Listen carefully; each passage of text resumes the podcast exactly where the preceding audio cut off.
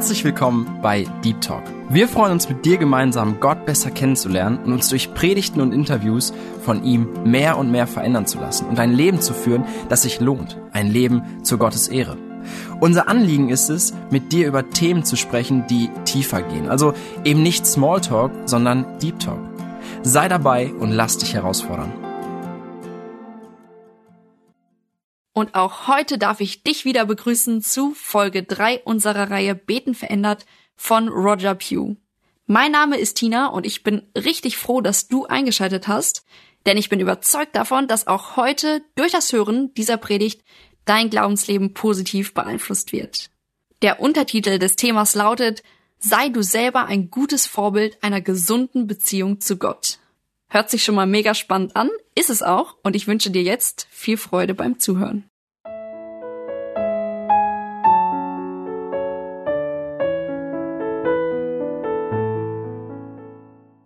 Eine kurze Frage. Wer möchte lieber hier sein als im besten Krankenhaus der Umgebung? Manche sind sehr schwach im Hochkommen. Vielleicht wollen sie ins Krankenhaus, ich weiß es nicht. Ich ich bin sehr dankbar, hier zu sein und eigentlich überwältigt von eurer Freude an Jesus, eurer Freude an der Gemeinschaft mit ihm, von der Begeisterung, die ich spüre und höre für Jesus Christus und für die, die Gebetsbeziehung mit ihm.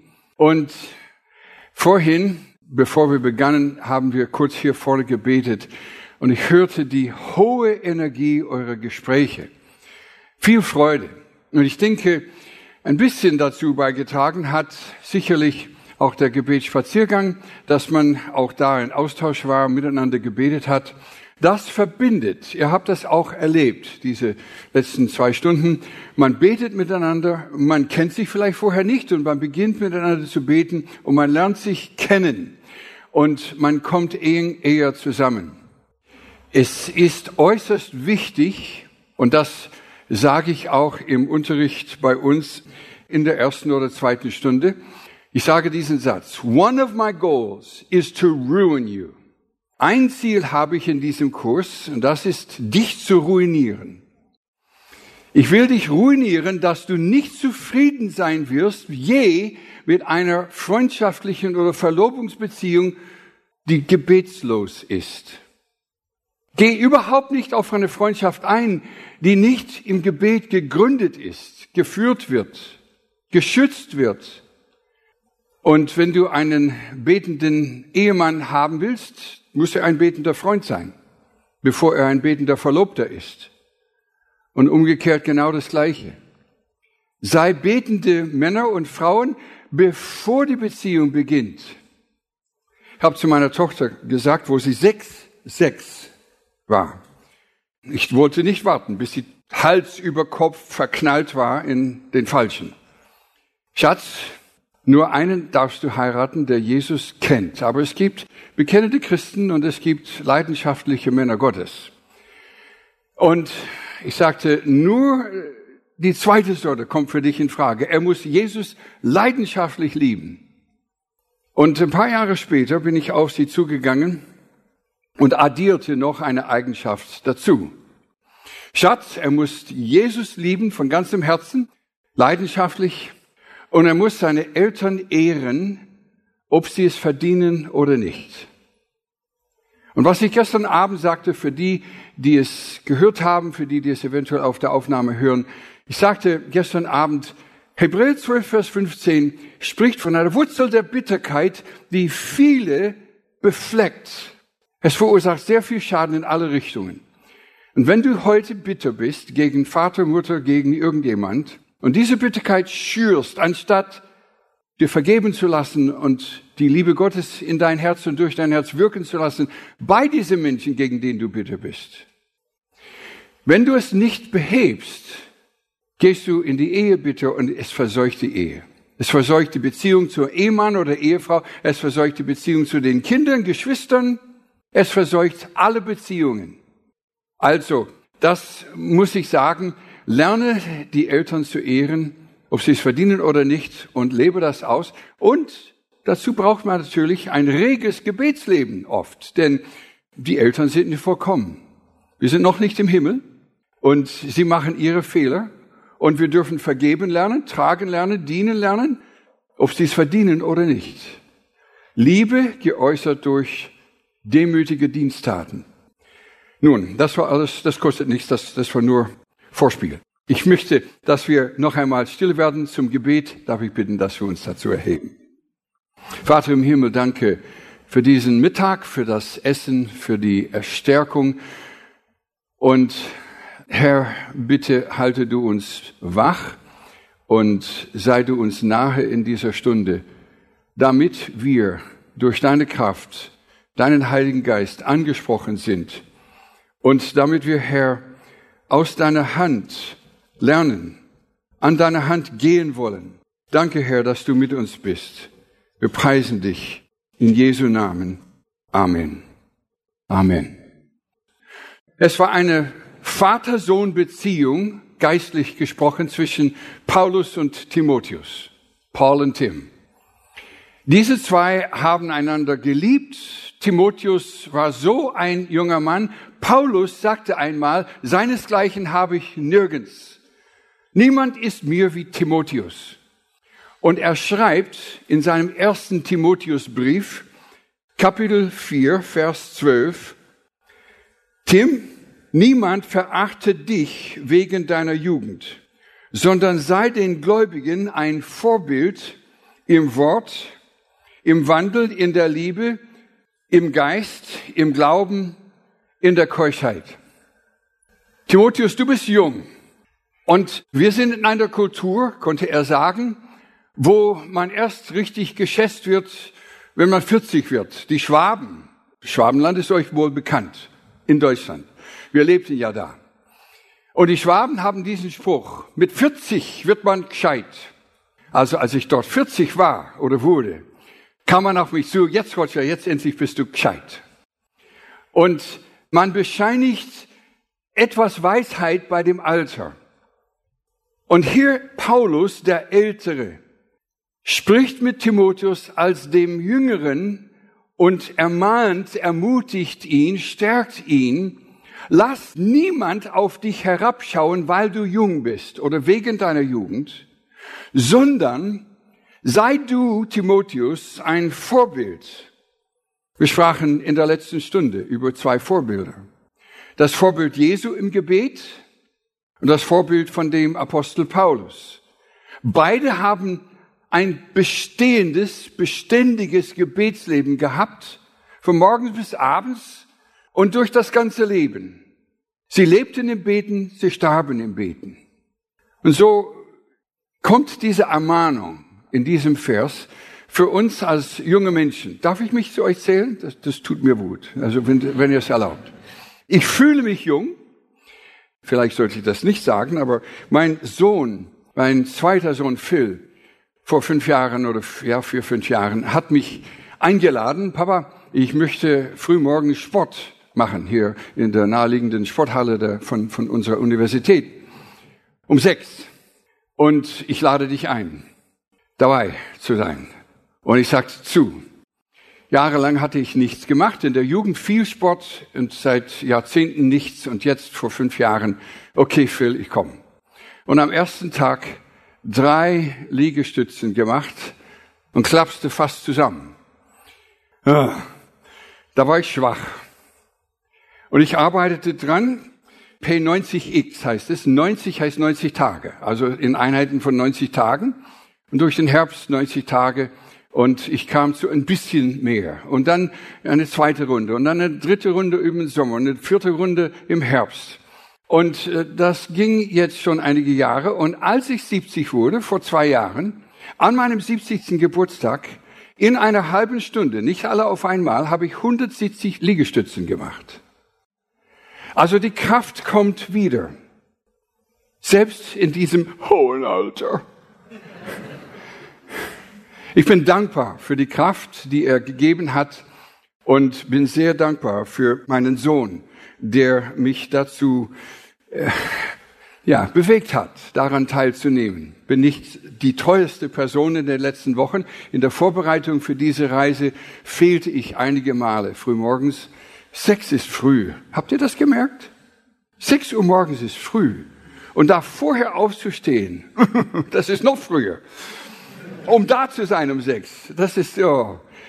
Und wenn ich nicht ins Bett komme, dann ist es schwierig, dort zu sein. Aber ich habe in dieser Zeit gelernt, es ist wichtig, wenigstens etwas körperliche Bewegung zu machen. Und diese Tage mache ich auch einige Spaziergänge, um noch in Bewegung zu bleiben. Niemand verachte dich, weil du jung bist, sagte Paulus an Timotheus, sondern im Gegenteil, lass keine Verachtung hochkommen und vor allem, es ist leicht, die Jugend zu verachten, wenn sie Dummes machen. Wir haben viele Studenten, die kommen jedes Jahr, 400 neue Studenten. Wir haben etwa 1200 Studenten oder 1100 Studenten auf dem Gelände. Und mein Gebet ist immer, Herr, lass die Studenten keine Dummheiten machen, dummes Zeug anstellen, sich gegen die Regeln aufstellen und Dinge tun, die nicht erlaubt sind, nicht weise sind, nicht wieder gesetzlich sind. Ich, ich möchte, Herr, dass du uns bewahrst vor Dummheit. Und hier ist keiner, der was dummes Zeug macht, wie amerikanische Studenten. Aber deswegen kann ich sagen, bleibe so, okay? Bleibe so. Bleibe nüchtern, bleibe wach und Paulus meint, es ist durch unser Verhalten als junge Menschen auffallend, wem wir gehören, wem wir folgen. Sei unverhältnismäßig reif vom Alter her gesehen. Bist jung? Sei aber unverhältnismäßig reif an deinem Denken und Auftreten. Sechs Dinge nennt er. Reif im Reden, im Wort. Und ich möchte an dieser Stelle noch eine Bibelstelle aufschlagen lassen. Epheser 4, Vers 29. Kein, ausschließlich kein, das bedeutet Zero, Null, kein schlechtes Wort soll aus eurem Mund kommen.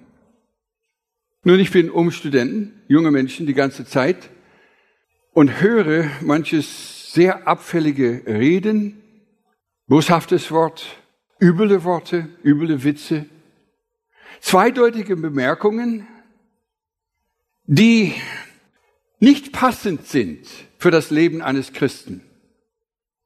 Der Aufruf Gottes an uns als junge Menschen, wenn ich mich euch anschließen darf, bitte. Der Aufruf Gottes an uns ist, dass wir uns so verhalten mit unserem Mund, dass niemand was Schlechtes über uns sagen kann. Wir haben einen jungen Mann, der kam letztes Jahr als anfangender Student und in meinem ersten Gespräch mit ihm habe ich gedacht, wo kommt er her? Wow! So eine Reife, so eine überragende Höflichkeit, so eine Gotteszentriertheit, so Christusbezogen. Auffallend. Mit 18. Auffallend. Und der bleibt so, der wächst so. Der ist jetzt ein Jahr, eineinhalb Jahre da an der Schule und äh, das überbietet, was ich erklären könnte. So fein und gut ist er.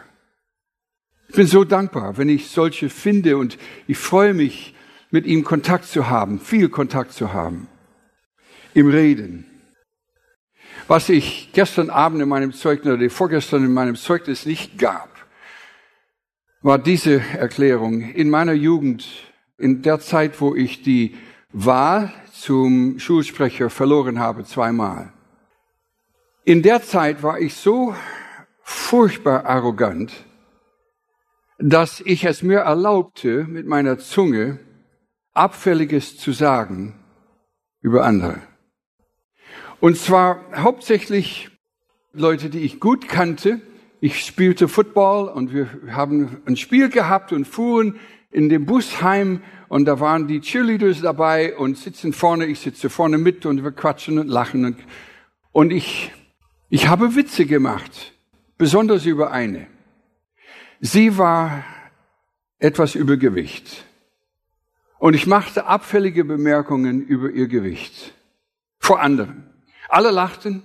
Ich dachte, ich bin der, der Größte hier. Alle lachen, wenn ich was sage. Und sie lachte mit. Und dann kam ein Freund, neuem Glauben auf mich zu, einen Monat oder zwei Monate im Glauben, also ganz neu im Glauben, und sagte mir, Roger, du bist überhaupt nicht beliebt an der Schule. Wirklich. Was ist? Ja, es ist deine Zunge. Du machst viele abfällige Bemerkungen über andere. Sofort dachte ich an das Mädchen. Und bei absolut nächster Gelegenheit, vielleicht an dem Tag oder am nächsten Tag, machte ich mich auf und fuhr zu ihrer Wohnung, ihrem Haus, klopfte, sie kam an die Tür, sagte, ich möchte mit dir kurz reden. Und wir liefen in einen Gang und ich habe gesagt, mir wurde gesagt, dass ich abfällig über andere rede. Und die erste Person, an die ich dachte, war dich. Und ich möchte mich entschuldigen dafür, dass ich mich lustig gemacht habe im Beisein anderer über dein Gewicht. Bitte vergib mir. Und sie fing an zu weinen und ist fast auf den Boden gefallen und weinte und weinte und weinte. Mir kam es dreiviertel Stunde vor. Es war vielleicht acht Minuten. Und sie konnte sich wieder fangen und dann sagte sie etwas, wo ich mich noch schlimmer fühlte. Sie sagte, ja, wo wir keim kamen manchmal von den Spielen und du so abfällig über mich gesprochen hast, habe ich die ganze Nacht durchgeweint. Oh, oh. Das ging wie ein Schwert durch mein Wesen. Sie hat mir vergeben. Jahrzehnte später haben meine Frau und ich beim 35. Hochzeitstag einen Flug gemacht nach Hawaii. Und wir landeten in Seattle und wir laufen durch den Flughafen in Seattle und da ist sie mit ihrem Mann. Und wir haben eine Stunde und sie haben auch eine Zwischenlandungsstunde und wir setzen uns hin. Und mir fällt es ein, ihr zu sagen, wie sehr ihre Vergebung mir bedeutet hat. Ich erzählte ihr die Begebenheit. Sie sagte, Rutscher, weißt du was? Ich kann mich überhaupt nicht mehr daran erinnern. Geschwister, das ist das geschieht wenn man vergibt. Sie hat vergeben und es war weg. Oh, aber ich habe es noch sehr präsent in, meinen, in meinem Gedächtnis, wie ich abfällig über sie gesprochen habe. Nun, du wirst hier und da sehen und hören, wie manche Ehen Probleme haben und auseinandergehen. Wenn du die Möglichkeit hast zu hören, wie er über sie spricht oder er sie über ihn oder er zu ihr und sie zu ihm und vor allem im Beisein anderer, ist es kein so großes Wunder, dass sie Eheprobleme haben. Die Verunehrung voneinander als Ehepartner ist zu untersagen. Punkt aus. Das gilt für die Freundschaft auch. Ein Mann Gottes verunehrt niemals eine Frau Gottes. Niemals. Und eine Frau Gottes verunehrt niemals einen Mann Gottes. Mit Worten. Das bedeutet, wir müssen die Entscheidung treffen, diese Zunge, die ist an einer sehr ausrutschbaren Stelle, sehr glitschig, dass sie nicht ausrutscht, dass es unter die Herrschaft des Heiligen Geistes ist, dass wir nicht Dummes und Verletzendes, Abfälliges sagen, sondern hier steht es, kein schlechtes Wort, keine schlechte Rede soll aus eurem Mund kommen. Punkt. Ausschließlich. Nichts Negatives, nichts Boshaftes, nichts Grobes und vor allem nichts Dreckiges. Und dann das Gegenteil, sondern was gut ist zur Erbauung, wo es nötig ist, damit es den Hörern Gnade bringe. Erbauendes. Vielen Dank, das war nett. Ich hoffe, Viele von euch haben sich die Zeit und Mühe genommen, sich zu persönlich zu bedanken bei denen unten, die uns gedient haben. Überall, wo ich bin, ich versuche, die aufzusuchen, die uns in der Küche dienen und, und persönlich Dankeschön zu sagen. Beim Aussteigen aus der Maschine am Dienstag, da steht der Kapitän vorne und beim Aussteigen, vielen Dank für den guten Flug. Ich meine, er konnte nichts dafür, dass es viel hin und her gewogen hat. Das war im Wind. Das war nicht in der Maschine und nicht an seiner Fliegerkunst, sondern es lag an anderen Dingen. Aber es war ein feiner Flug. Danke Leuten für vieles. Sei eine dankbare Person anderen gegenüber und hör auf zu meckern über andere. Und Männer, sei dankbar für das andere Geschlecht, sei dankbar für die Freundin, für die Frau und melde das. Ich habe diese wahre Geschichte erzählt vor Jahren. Ein Freund von mir, ein Bruder, Mitdozent damals, hat erzählt, dass er in einem kleinen Männerkreis war in der Gemeinde und da sagte er, die Männer sprachen darüber, wie die Frauen sich lustig gemacht hatten über sie. Und ein Mann erzählte folgende Begebenheit. Er war in der Küche, auf seinem Rücken lehnend, unter dem Spülbecken in der Küche und hat unten gearbeitet. Und die Frau läuft durch. Und wo sie durchläuft, macht sie folgende Aussage. Meinst du, dass das nachher funktioniert? Nun, ich erzählte die Geschichte hier in Deutschland wenige Wochen später, in einer Gruppe von vielleicht 80 oder 90 Studenten, und eine beginnt zu kichern und zu lachen und konnte sich nicht bändigen, und es ging weiter und fort und weiter und fort mit dem Kichern und wirkte sehr störend. Und schlussendlich habe ich gesagt, eigentlich, wenn eine Frau sowas sagt, es ist, als ob der Mann auf sie zulaufen würde, wo sie umringt wäre von ihren besten Freunden und er ihr sagen würde, du bist eine blöde dicke Kuh. Diese Abfälligkeit in gegenseitiger Richtung ist falsch. Nun, in der nächsten Bibelschule habe ich das auch erzählt, die, die Woche Tage drauf, und 50 Schüler in der Klasse. Und es wurde gelacht, nachdem ich diesen Satz von der Frau gesagt habe, meinst du, dass es nachher funktioniert? Einer vorne, ein junger Mann, nachdem das Lachen sich gesetzt hatte, sagte laut, hat jeder gemerkt, nur die Frauen haben gelacht? Es ist in vergangener Zeit viel Missbrauch von Frauen gewesen, von Männern, von männlicher Seite gesehen. Männer haben Frauen missbraucht. Dann kam die feministische Bewegung und heute in der Kultur ist es okay, Männer zu schmähen, aber nicht von der Bibel. Nicht von der Bibel. Es ist nicht okay, dass Frauen sich lustig machen über Männer und es ist nicht okay, dass Männer sich lustig machen über Frauen. Hör auf. Stopp das. Diese Tage wurde ich gestoppt auf dem Gehweg hier unweit von diesem Haus, einige hundert Meter von diesem Haus.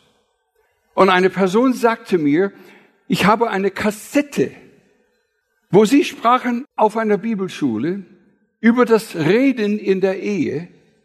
Und diese Kassette hat unsere Ehe gerettet und nicht nur unsere Ehe, sondern einige andere. Ich habe es weitergegeben. Das war diese Tage, diese Woche, vor wenigen Abenden, in dieser Straße. Aber das ist vor Jahren gesagt worden und vor Jahren gehört worden.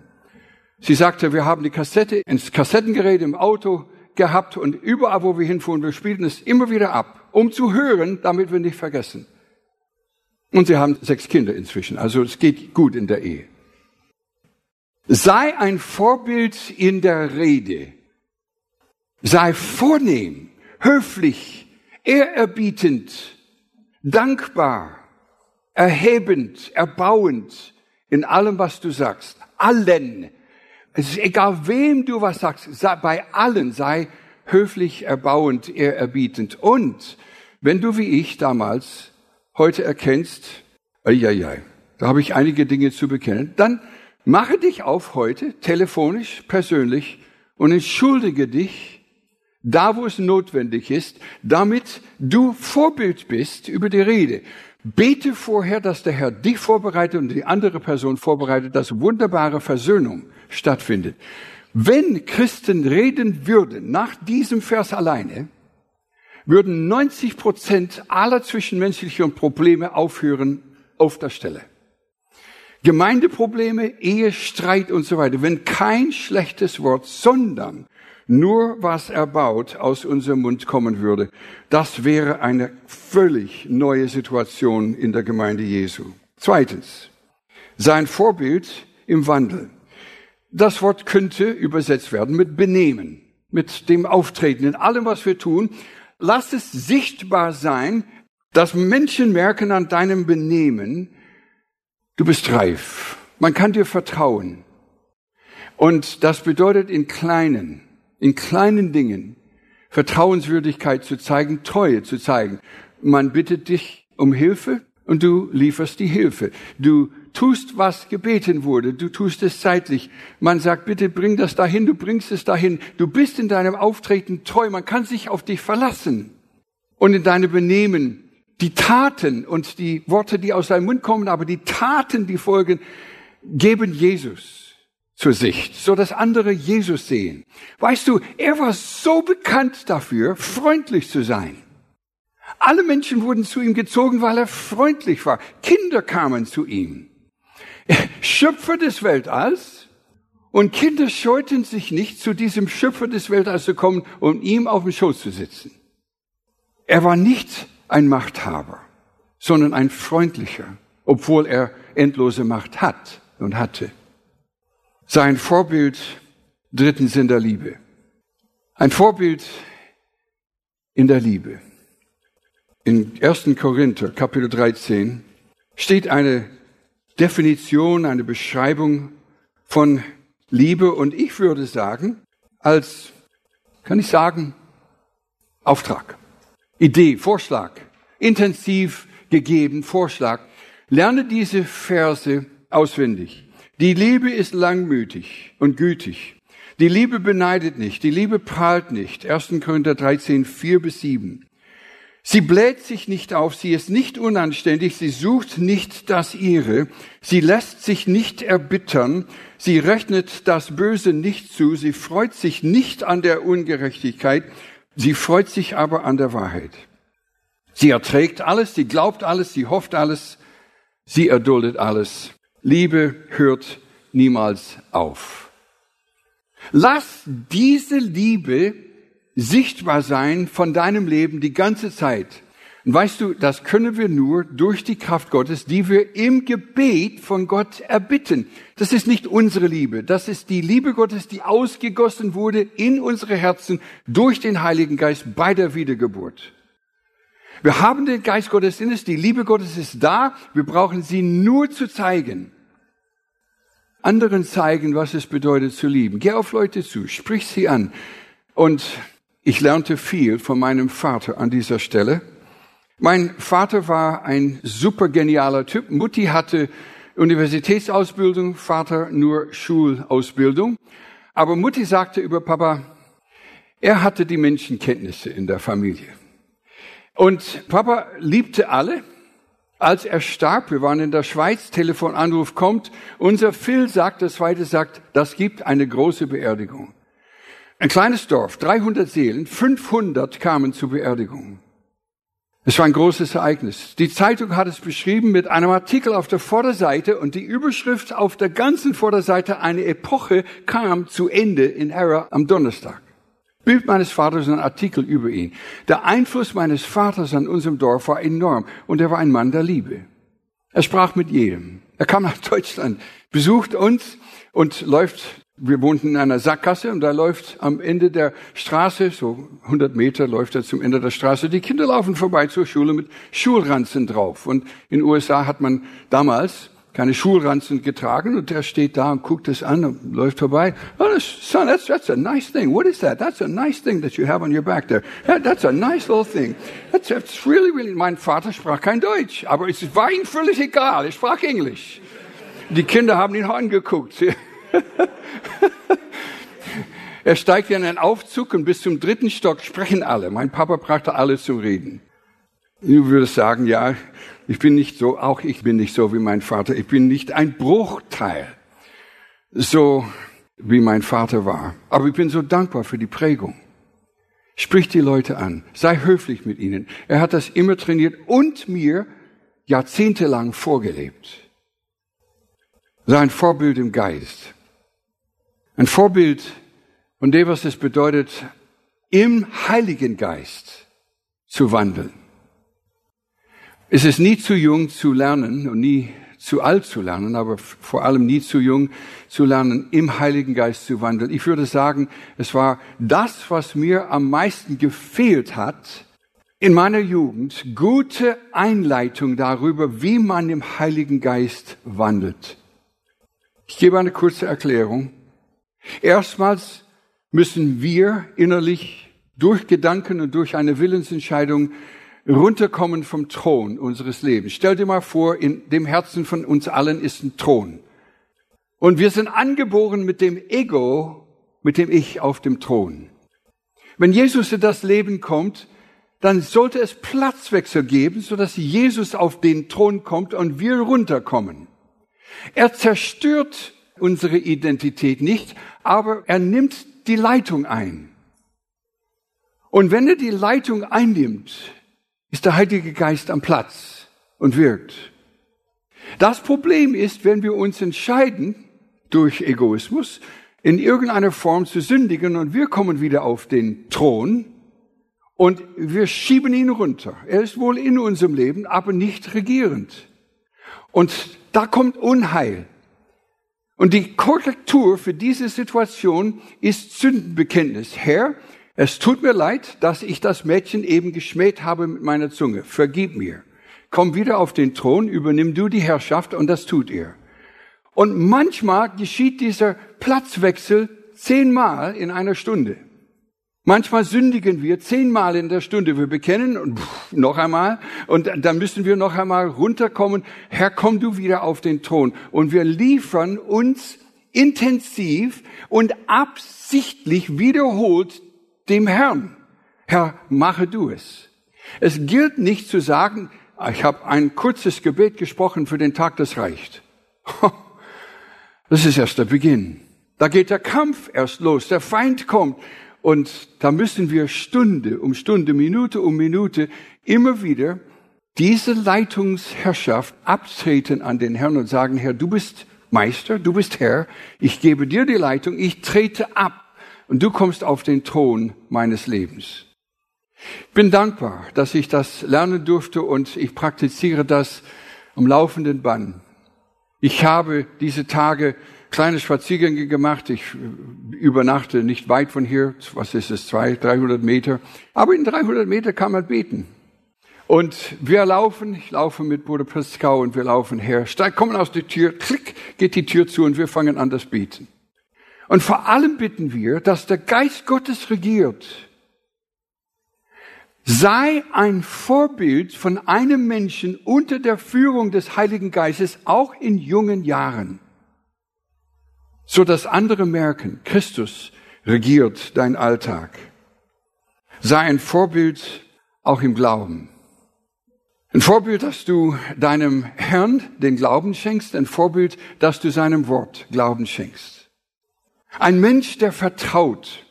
Wenn man vertraut, hört man auf mit dem Meckern, hört man auf mit Sorge machen. Äh, Im Englischen sagt man worry. Worry Worry ist leicht auszusprechen. Sorge, also es ist, ein Wort mit G. Und Worry, das geht so leicht über die Lippen, das klingt so harmlos. Worry.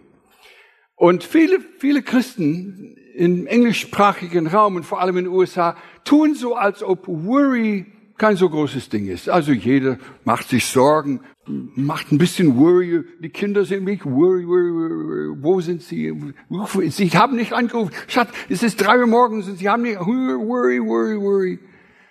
Und weißt du, wenn wir dem Herrn gehören, lass die Welt untergehen.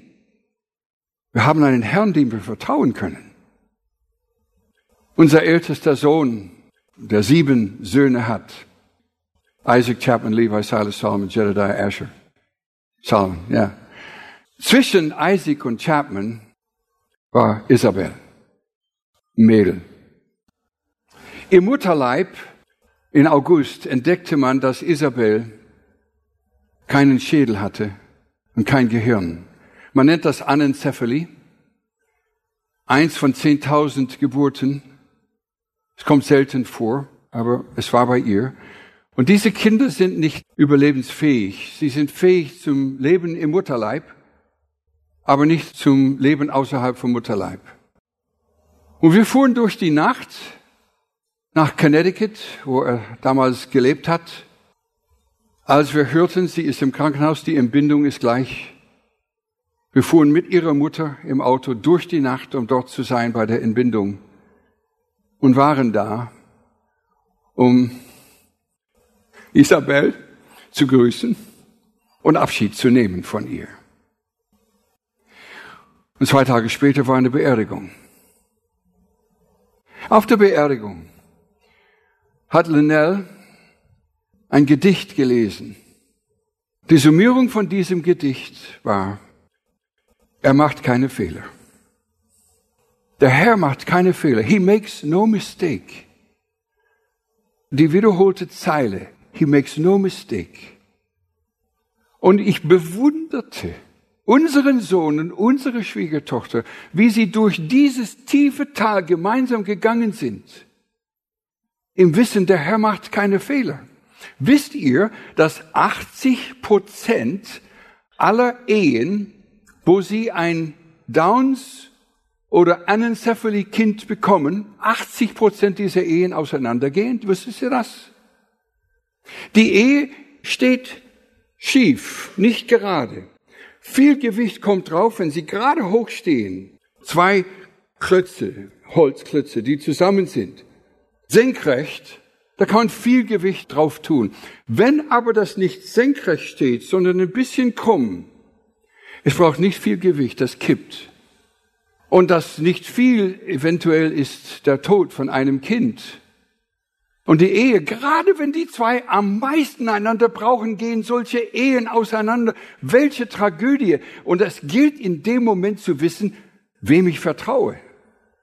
Und statt dass es unsere zwei auseinandertrieb, hat es sie zusammengeworfen und zusammengeschweißt in noch stärker Weise. Sei ein Vorbild, auch in jungen Jahren, vom Glauben, vom Vertrauen auf den Herrn, vom Vertrauen auf sein Wort. Alles, was er sagt, ist wahr und wir dürfen ihm vertrauen. Und übrigens, was wir gebetet haben in der Zeit, kannst du nicht glauben, kannst du nicht ahnen vielmehr. Wir erfuhren am 8. August, dass Isabel einen Zephali hatte und sie kam auf die Welt am 16. November.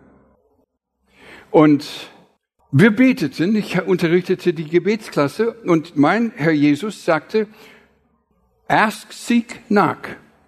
Bittet, suchet, klopfet an. Und so haben wir gebetet. Ich habe die Studenten angeregt, ermutigt, zu bitten, zu suchen und anzuklopfen und dabei zu bleiben, ständig zu bitten, suchen und anklopfen. Und wir beteten, dass der Herr ein Wunder tut. Mein Herr ist absolut fähig, ein Kind, das krank ist, im Mutterleib zu heilen. Kein Problem. Er ist fähig, das Kind in dem Geburtskanal zu heilen. Er ist fähig, das Kind nach der Geburt zu heilen. Mein Herr kann alles. Er kann Menschen vom Tod erwecken. Mein Herr kann alles. Und wir baten ihn um ein Wunder und sagten, Herr, aber du entscheidest. Aber wir baten frei.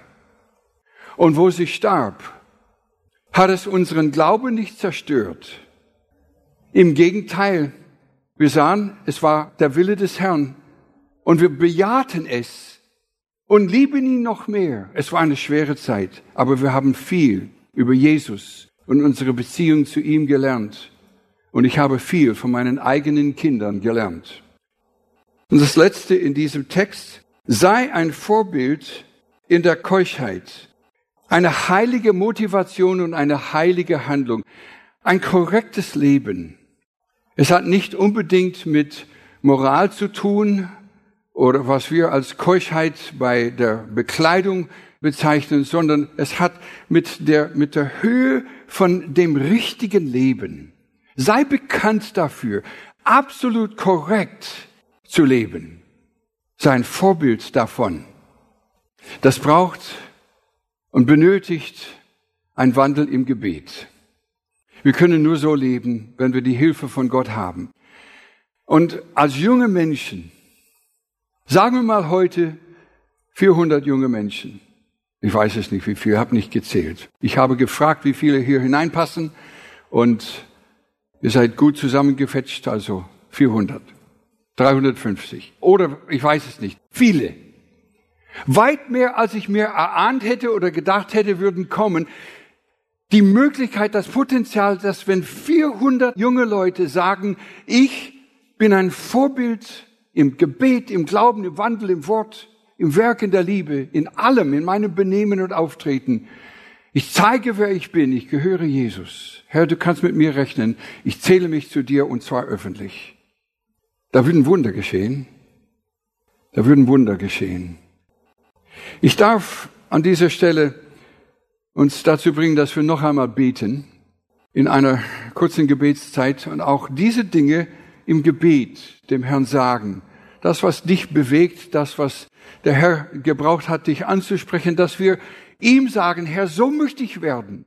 Ein junger Mann Gottes, eine junge Frau Gottes, vorbildlich, in jeglicher Form. In allem, was ich bin und tue, im Wort, im Wandel, in der Liebe, im Geist, im Glauben, in Keuschheit, dass andere merken, Jesus regiert mein Leben. Amen.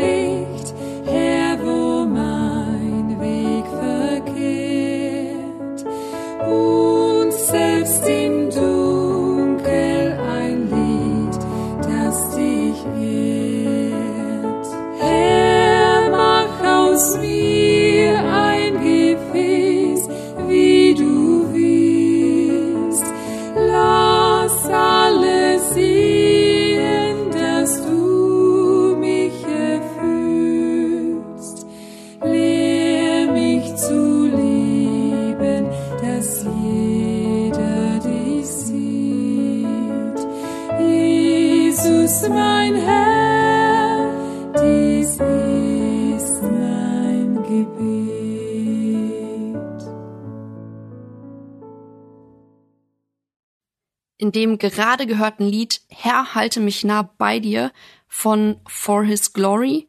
Da hieß es, Herr, mach aus mir ein Gefäß, wie du willst, lass alle sehen, dass du mich erfüllst, lehr mich zu lieben, dass jeder dich sieht, Jesus mein Herr, dies ist mein Gebet. Ja, ist das auch dein Gebet? Ich fand das passend, jetzt auch in Kombination mit dem Thema.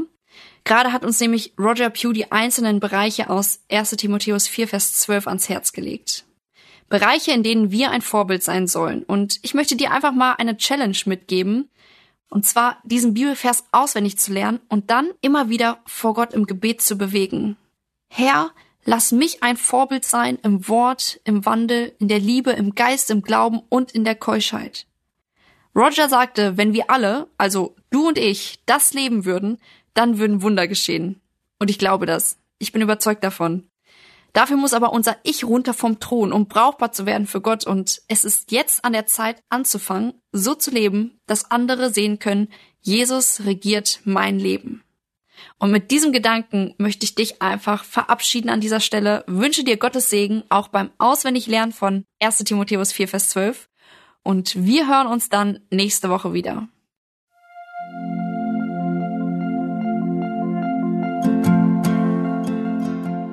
Schön, dass du heute dabei warst. Wenn es für dich ein Segen war und du etwas mitnehmen konntest, dann teile Deep Talk gerne mit deinen Freunden und fühle dich frei, auch uns ein Feedback zu schreiben. Wir würden uns da sehr darüber freuen. Wenn du heute zum ersten Mal dabei warst oder eine Sendung verpasst hast, kannst du alle vorherigen Sendungen auf Spotify oder auf Soundcloud finden. Mehr Infos über Deep Talk oder Segenswelle allgemein findest du auf www.segenswelle.de oder auf unserem Instagram-Feed, auch unter Segenswelle zu finden. Falls du Fragen und Anregungen, zum Beispiel Themenvorschläge hast, schreib uns gerne. Wir wünschen dir noch eine gesegnete Woche mit den Worten aus Kolosser 3, Vers 17.